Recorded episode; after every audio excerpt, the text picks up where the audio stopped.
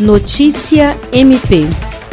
O Ministério Público do Estado do Acre, por intermédio da Promotoria de Justiça Cumulativa de Acrelândia, vem desenvolvendo uma série de ações visando prevenir, enfrentar e punir com rigor a prática do abuso sexual contra crianças e adolescentes, bem como tratar as graves sequelas psicológicas sofridas pelas vítimas, sobretudo durante o período de isolamento social causado pelo coronavírus. Nos últimos anos, o município de Acrelândia tem apresentado alto número de suicídios, tentativas de suicídios e automutilações, e alguns desses casos teriam relação direta com danos psicológicos advindos do abuso sexual. O promotor de justiça explica que a iniciativa surgiu a partir da análise de caso concreto que apurava as causas do suicídio de uma adolescente próximo à escola sendo que a morte da vítima trouxe consequências nefastas para toda a família, pois logo em seguida o pai assassinou a mãe da garota com tiros de pistola e depois tirou a própria vida.